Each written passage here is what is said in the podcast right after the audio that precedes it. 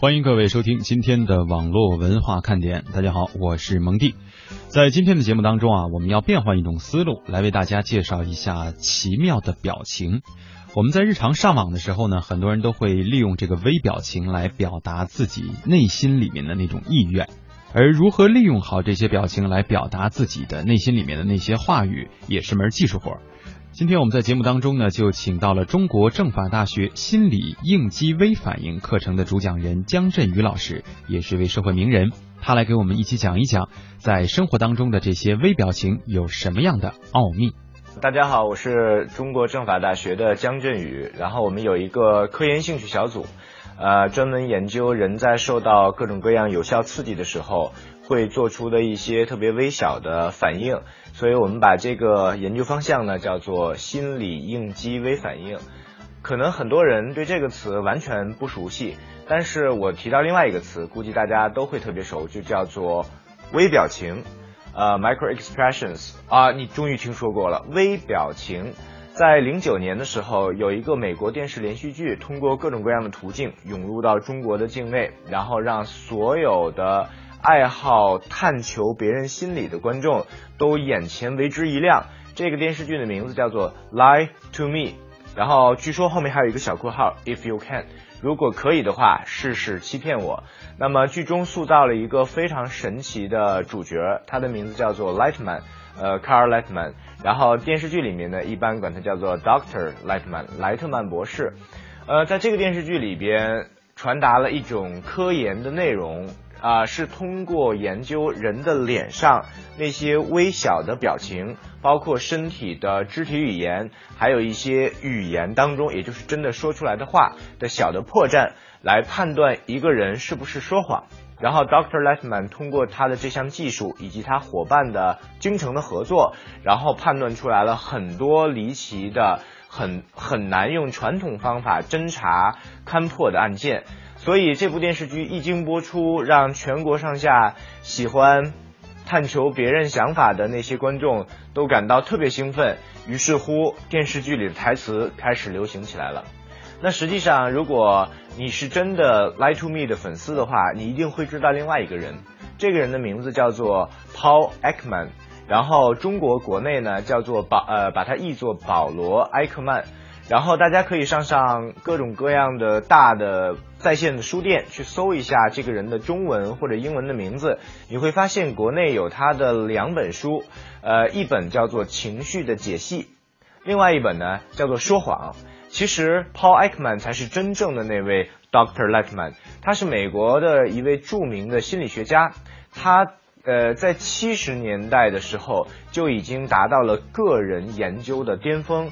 他曾经亲自为了证明所有人的表情都是具备一套通用的形态特征，当然指的是主要的生理性的表情。那么他曾经自己带着摄像设备和照相设备去新几内亚，去找到那些从来没有接触过外面文明世界教化的原始部落的人。跟他们一起生活，体验他们的喜怒哀乐，然后拍下来他们的表情、肢体语言，然后去研究。他用了近似达尔文的那种博物学验证的方法，得出了自己的结论，就是全球上下所有的人类，不管种族，不论社会，不分他的文化、教养的差别，在一些情绪的表达上是具备通用的表情特征的。那么他由此得到了美国心理学界的一个普遍认同，而后慢慢的、逐渐的细挖深挖，研究出来了他得以成名的 micro expressions，也就是我们现在所知道的微表情。那么他才是这这个电视剧里面的核心人物。然后那个 Dr. Letman 在电视剧里面很多的经历，比如说他的一些观点。他用的核心的技术，还有他广受质疑的所谓伪心理学的评价，还有他的那种愤愤不平的怨气，其实都一定程度上反映了艾克曼本人的真实的内心和他的心路历程以及感受。那么，这是我们对整个微反应介绍的一个来源。那么，之所以叫微反应，是一个更加学术性的一个解释。我们今天暂且不解读什么叫做微表情，什么叫做微反应，它们两个是有重合的地方。但是，我们需要更正的一件事情，或者叫做需要强调的一件事情是，电视剧始终只是电视剧，它会通过影视创作的手法，会通过镜头语言的表达。把一些很严肃的科研的内容有效的传播出来，这是没有问题的。因为《Lie to Me》这部电视剧来讲，除了一些细节的小的错误之外，整体的行文、剧情描述还有分析的逻辑思维都是靠谱的。因为毕竟有一位比较伟大的心理学家做科研打底。呃，但是有一个现象特别值得大家关注，你们一定也注意到过，就是。在互联网上，总会总结出若干条判断一个人是不是说谎的微表情的标准。那么每一次有一些拥有很多关注者的微博也好，论坛也好，一发布这样的神奇而神秘的标准，就会引发一阵疯狂的转发。然后这样的标准已经从零九年开始，一直传播到了我们现在的二零一二年。然后大家可以去搜一下微表情或者是呃说谎之类的关键词，不管在论坛上还是在微博上，你都会看到，基本上所有的这样的标准全部都总结自 Lie to Me。那么我们今天呢，就会给大家讲细几条非常流行的标准。那么我想说的第一个大帽子的话是。Lie to Me 本身是希望通过生动活泼的剧情，把有效的科研内容传播出来。这种叙述方法是对的，因为它构造了精密的剧情，构造了精致的演员表演，然后让主角莱特曼博士通过他的知识，把这个表演解析为跟剧情匹配的，能够有逻辑关联的一种破案的破绽和线索。但是广大网民和爱好者做了一个倒叙的事情，他们把所有的剧情排除掉，只留下那些看起来最有技术含量的台词。下面这一条就是最经典的一个组合：第一，男性鼻子里边有海绵体，摸鼻子代表想要掩饰某些内容；第二，手放在额骨附近表示羞愧；第三。明知故问的时候会眉毛微微上扬。第四，如果对方对你的质问表示不屑，切，说明你质问的内容通常是真的。第五，当面部表情不对称的时候，这种表情通常是故意装出来的。第六，抿嘴两次是典型的模棱两可。第七，虚情假意的时候不会眨眼。这一套组合，大家现在在比较广呃比较大的微博或者论坛上去搜一下，还是可以分分钟搜到很多条同同样的内容进行不断的转发。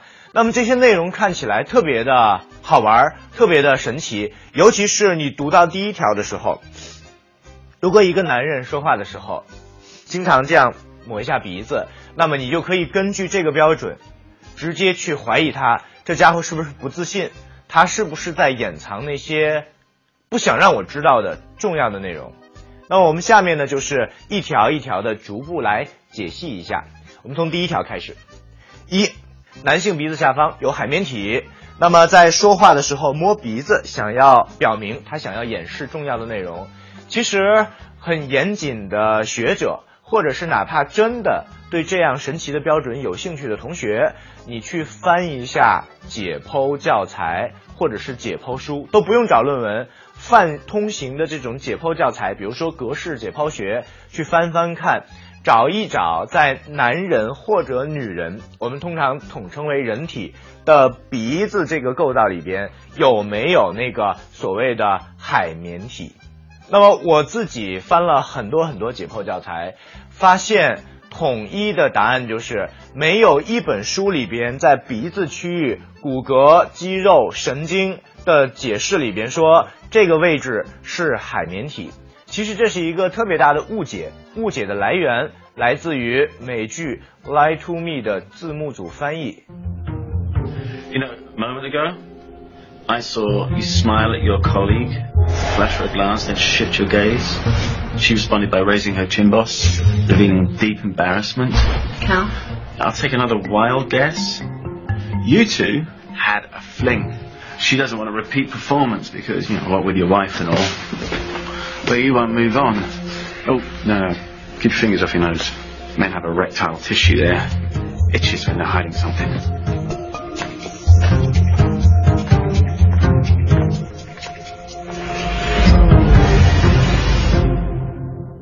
因为在字幕当中， 我们可以看到英文的原文是，他讲到案情的时候，刚好对方出现了一个触鼻子的动作，他解释到，Men have erectile tissues there。如果直接把这句话翻译过来的话，是人类，当然我们也可以直接翻译成男人，人类在那里，there 指的是鼻子，有勃起组织。对了，就是那个少儿不宜的勃起，但是这个词是一个医学词汇，所以你不要想偏了。很多很多的器官都拥有这种 erectile 的功能，比如说最常见的血管。当你生气的时候，当你觉得很烦躁的时候，当你拿一个人没有办法又很不服气、咬牙切齿的时候，你的血管就会 erectile，就会变得 erectile，就充畅，你会觉得气闷、头晕，还有攻击的欲望。这个词汇没有任何邪念的意思，但是字幕组直接把这句话 "Men have erectile tissues there" 翻译成了男人鼻子里边有海绵体。为什么呢？因为所有成年人都知道，在男性的生殖器官里面是有一个著名的海绵体，然后当男人性兴奋的时候，海绵体会出现 erectile 的迹象。所以这个字幕组翻译不知道是故意的，还是他水平本身就有限。那么他把一句本来还靠谱的翻译，翻译成了一个大家都会直接联想到另外一个角度的一个表意，所以造成了这样一条伪标准的流行。那么我可以明确的跟各位讲，在所有人的鼻子里，不分男女，没有。可以明确的讲，没有大家想象当中跟生殖器里边所隐含的那种器官海绵体同质的部分，完全没有。而且男人和女人的鼻子的解剖结构完全一样，不分性别。这是我们要更正的第一个认识。那么第二点就是，那他到底说的对不对呢？鼻子里面有没有那个 erectile tissue，也就是勃起组织呢？就像我们刚刚讲到的，勃起是一个医学名词，它不单单是指的某一个时刻，比如说性兴奋的时候的生理特征，它指的是一个更广泛的从软弱变得坚硬，从小变得微微胀大的一个过程。那么，剧中的台词可以说是对的。因为在人类的鼻子当中，确实有一个组织可以起到兴奋的时候胀大的作用，那就是海绵状静脉丛。注意，它是血管毛细血管的一组，它看起来因为太细了，掺杂在一起，看起来像海绵一样。当人兴奋、激动的时候，血液膨胀，呃，血液充斥这些毛细血管，它会适度的产生勃起的状态，或者我们叫膨胀更合适，因为那个词实在是有点邪恶。所以在人的鼻子里边，确实有一组器官，其实严格来讲。海绵状静脉丛也不是一个独立的器官，它只是毛细血管的一部分，它是会在兴奋的时候产生膨胀的，跟你身体里的大的血管在兴奋的时候会产生膨胀完全一样，没有什么区别。有的人在上台去做演说、参加竞选、做表白或者是表演节目的时候，在上台之前，下一个节目我们有请。我相信从小到大表演过节目的同学心里都会有这样的感受，就是你的心会扑通扑通扑通加快跳，然后你的脑袋里边会感受到血管会嘣嘣嘣，那就是兴奋的感觉，跟鼻子里面是一样的。所以这一条标准，如果用比较正规或者说比较严谨的说法是，人在兴奋的时候会导致鼻子里边的毛细血管膨胀。造成鼻腔的异样的感觉，通常是轻微的痒痒，所以会用手去触摸一下鼻子。那么这个表述没有问题，但是如果倒过来说，人只要一用手摸鼻子，就代表他想要掩饰，因为这个动作代表他紧张，这种说法过于绝对了。大家看《Lie to Me》的时候，一定要把所有的剧情都记在脑子里边，才可以套用这个标准。如果你只记这一句话的标准，在生活里面滥用的话，其实最后是害人害己，尤其是对那些本来可以拥有很好关系的人，你最后会因为这种误判断而损失了一段本来应该有的 friendship 或者 love，呃呃友谊或者是爱情。所以咱们千万不要仅仅套用这一句话。另外举一个触类旁通的例子，也许你会说，我鼻子会有鼻炎，所以我经常会去揉它。对，这是我们在后面的课程里边会专门讲到的一个概念，叫做肌腺。如果一个人惯常就是这样的，他平常的时候因为有鼻炎，所以他不管兴不兴奋，不管是不是说的重要的内容，或者是心虚，他都会。去揉一下鼻子，那么这个动作就没有任何意义，更不具备可以去分析和判断的价值。还有一个引申呢，就是大家一定会想到，那么除了摸鼻子之外，是不是其他有血管的地方，人一兴奋，血管一膨胀，也会出现异样的感觉？当然，大家都会有相同的感觉，就是摸耳朵，或者挠头发，或者摸摸脖子，或者哦。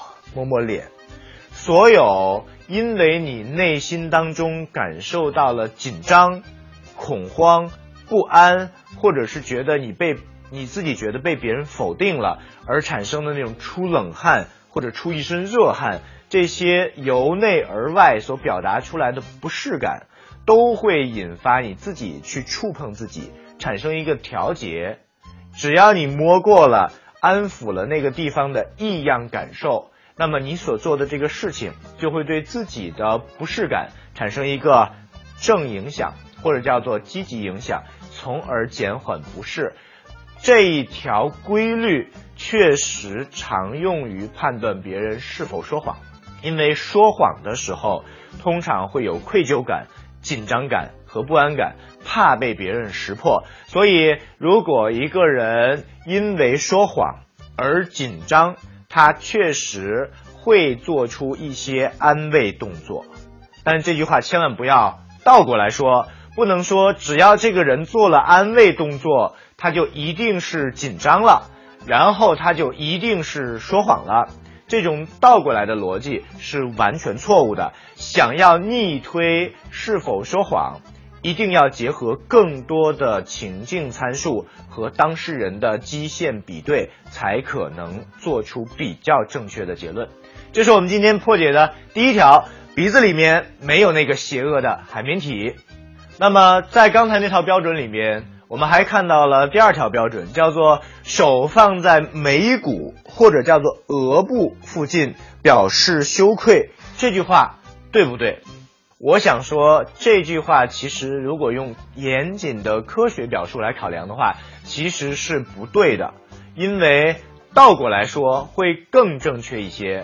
当人感到羞愧的时候，很可能出现的动作是把手放在额骨或者是眉骨附近，用来建立一个视觉阻碍。瞧，这样你看不清我的脸。我也不想看到你对我的表现所持的态度以及其他的反馈。这一瞬间的视觉阻断能够有效的缓解我跟你当面对峙的时候所产生的紧张。因为我心虚嘛，所以我要把自己藏起来。这个表述是没有问题的，但是会有很多观众质疑我说：“你这个话正过来反过来说，难道就不一样吗？”我们看一下，反过来说，也就是网络上流行的“手放在眉骨附近表示羞愧”这句话对不对？它错在哪里？我觉得有问题，是因为手放在眉骨附近还有其他的表意，比如说，大家想一想，如果是在思考问题，尤其是特别急迫的。想要给出一个答案来应对当前的要求的时候，你有没有可能做出，嗯，或者是其他的动作？有没有可能？尤其是我们都知道有一尊特别著名的艺术作品雕塑《思考者》，他的那个样子是什么？这样子对吧？当然我做有点滑稽。那么你可不可以把那样一尊著名的雕塑姿态解读为哦，这个家伙当时是羞愧了？这种解读是很无厘头的一种解读。手放在这里就表示羞愧，这个命题一定是错的。因为手放在这里，还可能是其他的表意，比如说努力的思考，或者是烦躁，不一定代表羞愧。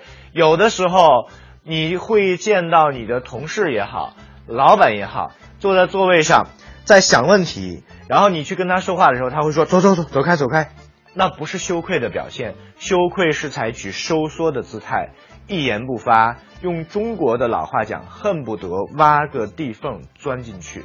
就是这样的一个表达，它不会产生强烈的排斥，以及各种各样充满能量的外放型的动作。所以，我们呃，如果本着科学的精神来解读这样的一些判断实谎标准的话，你就会看到这样的文字游戏。当然，我个人并不认为这是游戏。这样的文字游戏其实是严谨的一种体现。你可以讲，人在羞愧的时候。会通过类似这样的动作建立视觉阻碍，没有问题，把自己藏起来，这种叙述是对的。但是倒过来想要判断别人，一旦他这样，他就是羞愧了，这是一个非常武断的说法，同样还是会造成错误的判断，还是会害了别人，也害了自己。其实吃亏最大的最后是自己。第三条，明知故问的时候，眉毛会微微上扬。我们举一个例子，比如说你和一朋友一起去看了一部电影，然后这个电影里面有你最钟爱的演员，我们不用偶像这个词，最钟爱的演员，然后你看完之后非常满足，非常的兴奋，你可能就会用下面这样的语气来问你的朋友，哎，怎么样？你觉得好看吗？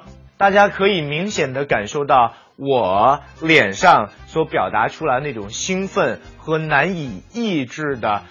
迫切想要你认同的那些表意，再来一次，哎，怎么样？好看吗？眉毛扬起来。如果这个时候对方给的答复是垃圾，真难看，你马上不会再保持这样的一个期待的状况，而是不会吧？马上把眉毛降下来。所以，这个出现在《Lie to Me》里面被传播出来的知识，也得到了广泛的认同。当明知故问的时候，会把眉毛扬起来。那么这句表述本身，它的表达方式跟我们前面评价过的第二条，也就是手放在眉骨附近表示羞愧，其实是一样的。我们更严谨的说法，应该把它颠倒过来，就是当一个人在明知故问的时候。通常会出现把眉毛提高的表现。我们随便换一个例子，比如说你和一个朋友不是去看电影了，而是去参加一场比赛。当然你们两个是分开比的，你不知道他的结果，他也不知道你的结果，但是你对他很有信心。通常你就会在比赛结束的时候会问他怎么样，感觉不错吧，或者打赢了吗？一定会是扬着眉毛问的，而不会是怎么样，战果如何。这样的问法就表示了你内心的担心，而扬着眉毛问通常表示你对他很有信心，属于我们理解范围内的明知故问。其实“明知故问”这个词，如果再往深了挖一步的话，它表达的是人对自己所说的那个问题有预期性的答案。不错吧？挺好吧？搞定了吧？没问题吧？这样的一个积极的预期的答案，如果对方，呃，如果你希望对方是取得了跟你预期相符的，就会采用眉毛上扬。所以，眉毛上扬这个小的形态，在我们整个微表情的研究体系里边，并不是特意指向明知故问，而是指向两个词，呃，两个字：自信。当一个人所说的内容。他是很相信，或者说他需要你认为我很相信的时候，就会出现眉毛上扬，把自己抬高的一个自信的姿态。这和抬头挺胸是有异曲同工之妙的。那么，表达这种积极的自信的内容，通常会抬高眉毛，以示我是相信我说的话。你觉得呢？那么这时候对方通常会给一个，呃，社交化的、认可的匹配的答案。但是为什么原来的这句话会有一些瑕疵？也就是在，呃，扬眉的时候，那么这样的一句话是不是是百分之百正确的呢？我们需要做一个更严谨的联想。比如说，扬眉毛的时候，一定都是明知故问吗？那么，如果说一个人对结果非常期待，但是他真的不知道结果怎么样的时候，会不会也出现扬眉毛的表现呢？我们不妨假设或者大家观察一下你周围类似的对话情境。举个例子，听说了没有？刘总昨天辞职了啊啊！这是一个扬眉毛的疑问。完全没有想到这件事情的发生，就会出现这种意外性的扬眉，表示进一步探究的欲望啊？不会吧？他不是干得好好的吗？那么当然，如果你之前对这个情况的发生是有一定的预感的，比如说你觉得刘总跟董事会已经不好了，那么你可能会，呃，这么快皱着眉毛来问，表示。你此前已经想到过这种可能性了，不过事情的发生还是让你觉得比较严重，值得关注，所以会皱下眉毛来。那么通常来讲，扬眉在整个微表情的研究体系里边，就是代表了这两种表意，一种是对自己表示自信，快速的扬眉，你知道的，你懂的，或者是我们之间应该有这样的默契，所以不用我多解释。还有一种就是表示惊讶。那么两者的区别在于，惊讶的扬眉会持续的时间略长，保持一个睁大眼睛的状态；而你懂得，我们应该有默契，我是自信的，这种扬眉会快速的提一下就下来，而不会保持住。我很好的，或者说你知道的，不会是一直这个状态。但是惊讶，真的吗？不会吧？就会保持比较长的一段时间。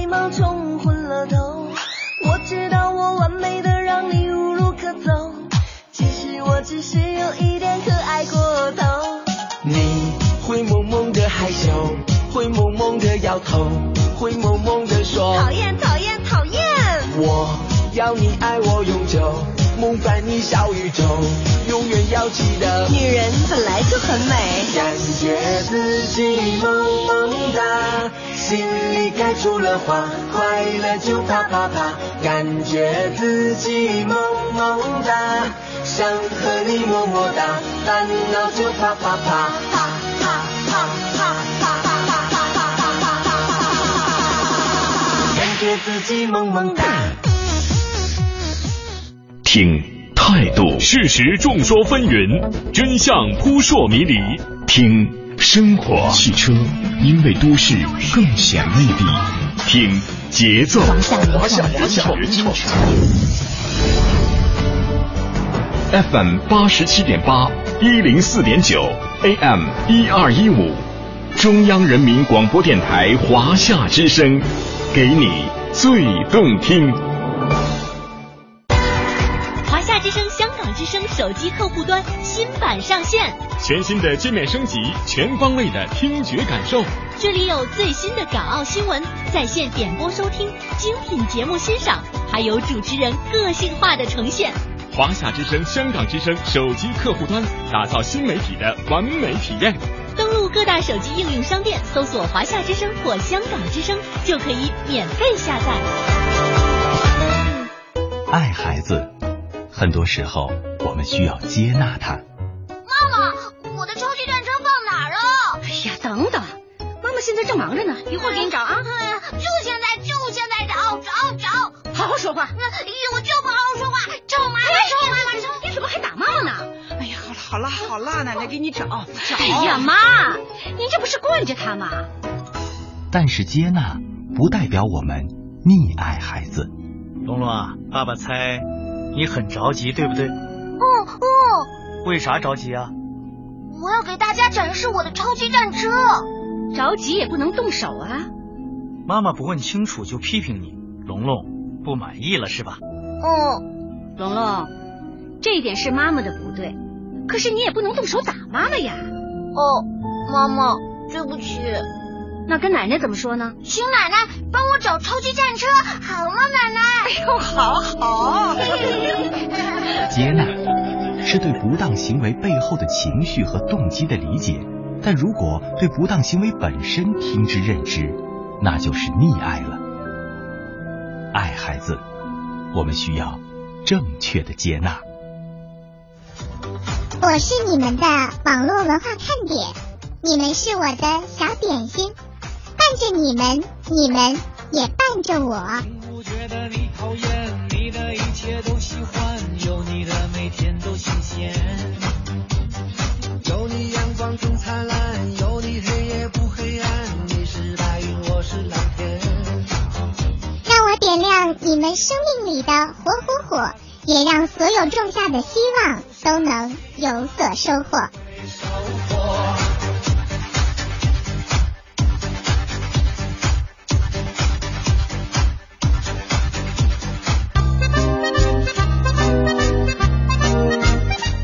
欢迎大家继续锁定收听华夏之声网络文化看点。今天呢，在节目当中，我们和大家一起来分享的是有关于微表情的那些事情。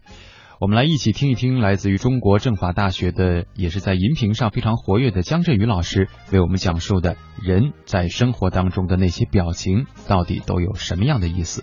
呃，那么接下来我们看一下第五条。第五条看起来最像科学结论，而且它好像非常有。研究作为支撑一样，叫做当面部表情不对称的时候，极有可能这样的表情是装出来的。这句话，呃，我相信没有研究过表情的人，第一次听说之后，都会立马去观察周围的人脸上有没有不诚挚的表现。呃，其实这句话跟我们前面讲过的第二条犯了相同的一个谬误。也就是说，如果他倒过来说，会更严谨。一个人伪装出来的表情，通常会具备左右脸不对称的特征。但是，如果按照网络上面流传出来的这种状况的话，那么就是非常的不严谨。举一个最简单的例子，你可以看得出来我的这个表情是不是伪装出来的吗？如果用计算机软件。切开，然后对比分析一下的话，可以非常明显的发现，我的右侧嘴角，我自己的右侧的嘴角抬升和拉紧的幅度要比左侧大得多，而且右侧的眼睛也眯得更厉害。但是这个表情，你会经常在吵架的时候，或者在对峙的时候，或者在街头发生了互相看着不顺眼的时候。能够看到，这就是我们刚才讲过的轻蔑，不是所有不对称的表情都是装出来的，因为人的脸本来就左右不对称。有兴趣的同学可以上网去搜索一下一些图，有人专门用知名的艺人、明星做过这种左右脸的拼合对照功能，基本上把。一个人的脸从中间切开，用左脸翻过来对另外一半的左脸拼出来的人，跟右脸对出来的另外一个人完全不同，也跟原来的那个人不一样。所以千万不要简单的认为，看他脸上一个眼睛大，一个眼睛小，所以他的这个表情是装的，这种判断非常的武断。那么倒过来说，为什么是对的？我们都知道，呃。人的正常表情，如果不是表演的话，是由身体里的情绪所激发出来的。比如说高兴，哈哈大笑，或者比如说愤怒，瞪着眼睛，或者比如说恐惧，都是心里有了感受，对外界有一个反馈，然后自然而然引发的表情。由情绪所引发出来的表情，不需要经过你的大脑去思考，你不用去想我要表演成什么样子，而是神经系统自动就触发了这样的表情联动机制。那么它的肌肉运动是均匀的，是最符合左右对称原则的，因为没有想法在干涉，它要保证两边尽量平衡。但是一个人一旦要表演，他要应对当前的环境，比如说你有没有问题，你是不是背叛我了？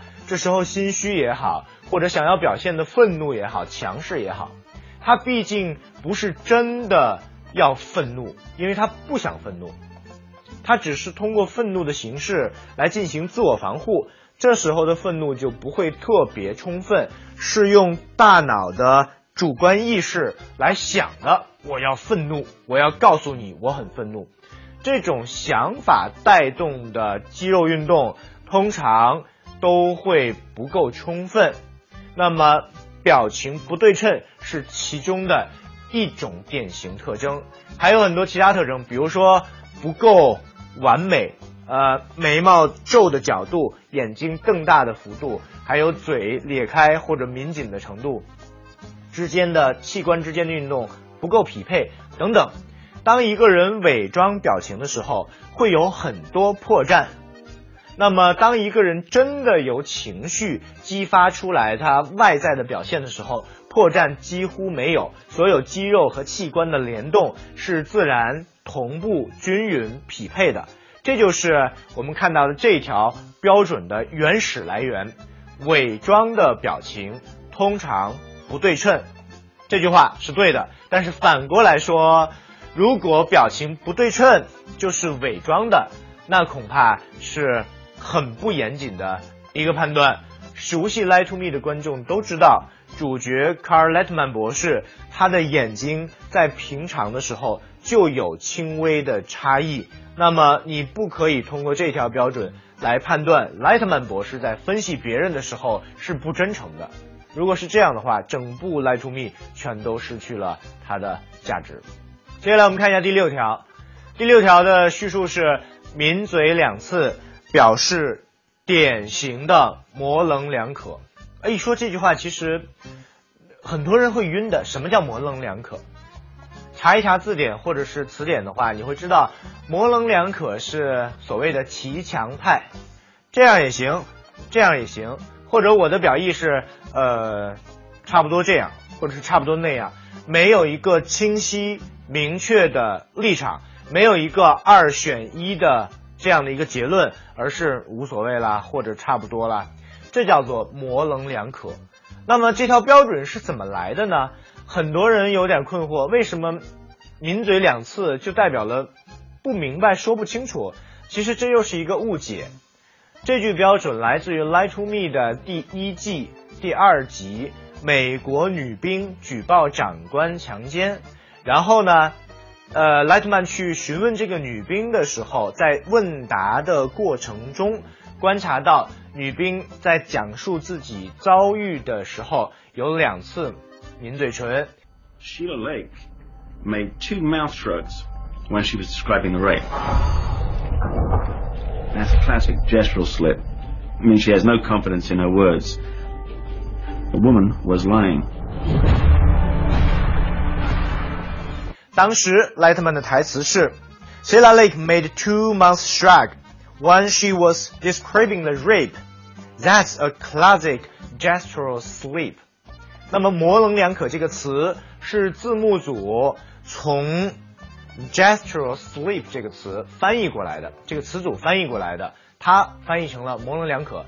如果你细心的话，你再仔细的看一下 “lie to me”，其实这个词组出现在了很多地方，比如说第一季的第一集，然后 Lightman 想停车，车位被一个胖子抢了，当时那个胖子是先点头后摇头，说是的，我没有看到你在那儿等车位，然后当时 Lightman 也说啊，先点头后摇头，经典的模棱两可。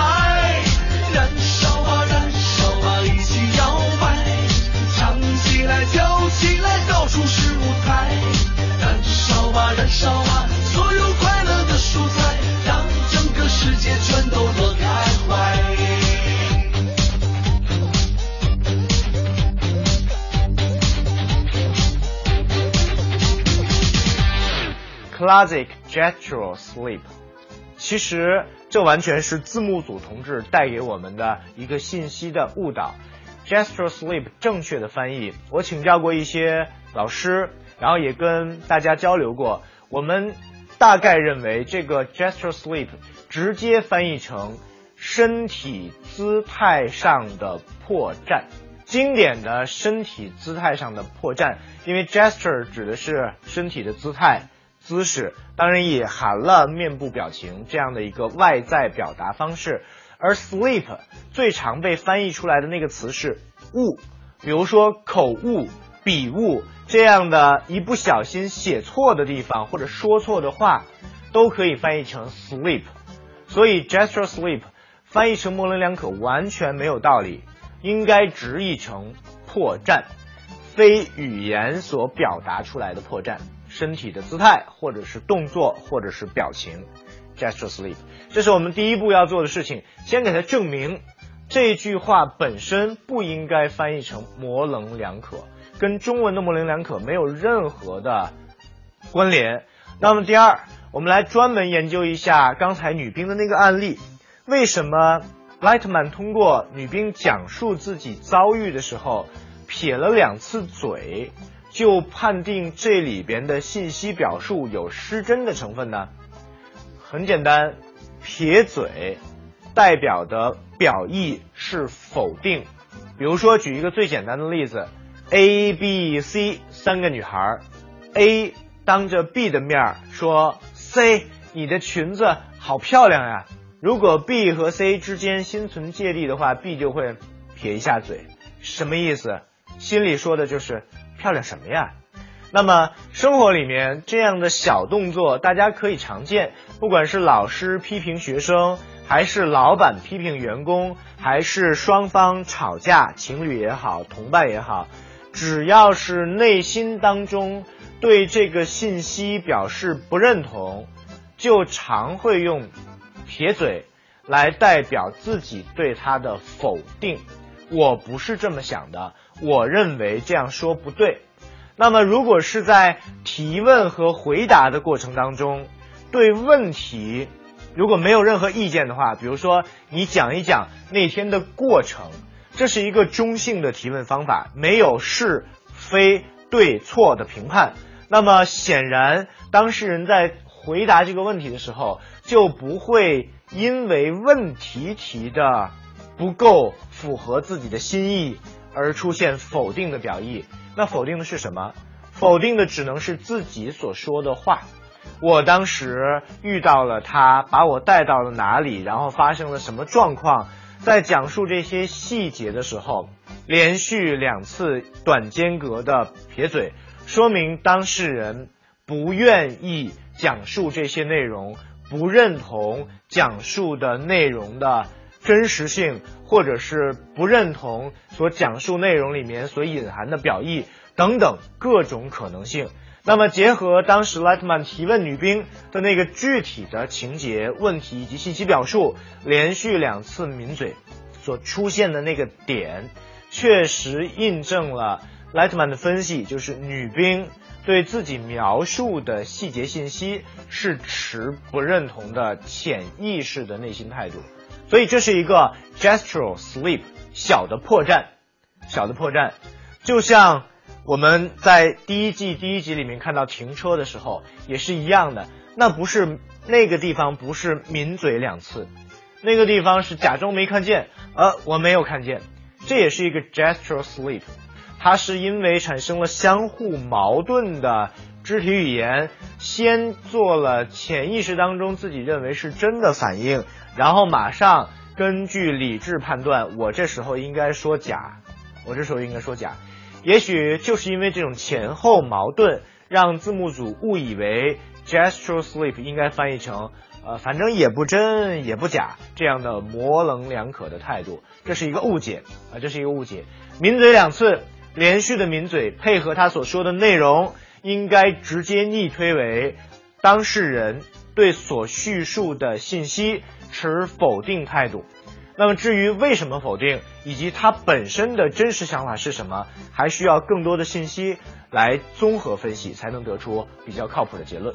那么接下来的一条表述是，当人虚情假意的时候，通常不会眨眼。这一条如果不细想，不去。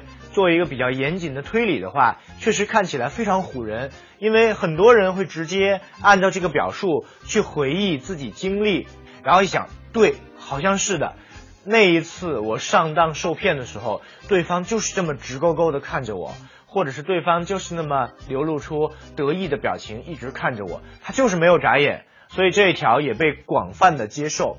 实际上，呃，人在说谎的时候。眼睛的运动是一个特别复杂，然后特别有规律，呃，或者叫做有很多规律可以遵循，用来综合判断的一件事情，而不会是像这句表述当中那么直接。我们举一个反例就好了，比如说，如果我非常希望你能够跟我一起去吃顿饭。那么我就会很真诚的来跟你表述这样一个请求，然后会一直看着你，直到你感受到了我的真诚，同意跟我一起去吃饭为止。那么如果按照这条标准来判断，很多充满期待的凝视，都会变成虚情假意的欺骗，这是非常可怕的一件事情，这是非常可怕的一件事情。那么为什么这句话？会出现在《Lie to Me》的剧情里边呢？其实它有一定的合理性，但是我们一定要在前面加上特别严谨的状语。当一个人蓄意编造好了很多信息，想要欺骗到你的时候，他会眼睛一直看着你，观察你的反馈，观察你是不是相信了我前面说的话，你对我前面说过的这些事情有没有存疑，有没有表现出不理解，有没有不利于我继续行骗的反馈。这时候我当然要特别注意你有没有那些不相信我的痕迹，然后去思考我接下来应该用什么样的方法和信息稳稳的把你骗住。这个前面的状语加上后面虚情假意的时候，也就是欺骗的时候不眨眼是对的，但是如果把所有的虚情假意都翻译成不眨眼，那就是另外一个可怕的局面。举个例子来讲，如果你遇到过某一类人，他们阅人无数，表情丰富，很懂得别人内心的感受和想法，比如说职业工作者的话，你经常会看到他们趴在你的脸的右下方四十五度角，或者是正下方四十五度角，然后做仰视状。然后把水汪汪的大眼睛眨呀眨，难道眨眼就代表了真诚吗？也许那是故作可爱呢。所以眼睛到底是看着你还是不看着你，不可以直接作为是否说谎、是否真诚的判断标准。真诚的时候，有可能也会出现一直看着你，比如说很期待。也会出现眼睛眨动的突然加快，比如说被你的浪漫所感动了，突然就会眨眼睛，然后甚至会流眼泪。而不真诚的时候，如果是蓄意欺骗，就会一直盯着你看你的反应，关注你的任何反馈，从而继续好好行骗。当然，被迫临时说谎。应对性的、防守性的说谎，也会出现大量的低头、视觉转移、顾左右而言他等视觉逃离的迹象。尤其是我们常见的社会公众人物在镜头前大量的眨眼，那么这些迹象都可以表达当事人内心紧张了。所以，如果想你想要判断一个人，眼睛这么看着我，他到底是真诚的还是不真诚的话，千万不要用这一句话，而是要结合什么事情、什么人之前说了什么，他现在想要达到什么样的结果等诸多的信息综合来判断一下，他有没有眨眼或者始终睁着眼睛的精神动力。只要你找到这个原因，就可以比较准确的还原。当事人，也就是对方，此时此刻眨眼或者是一直睁着眼睛的原因是什么了？好了，今天我们有请江振宇老师为我们带来的有关于人在生活当中的这些微表情，就为大家讲述到这里。当然，如果大家对这方面的东西比较感兴趣的话，也愿意去学习的话，那么我们在接下来的网络文化看点节目当中，也同样会为大家呈现这样的内容，让我们共同学习，去掌握更多的心理学的知识，同时呢，也是建立人和人除了互联网之外这种交流的方式。感谢大家的收听，我们周一的直播节目再会。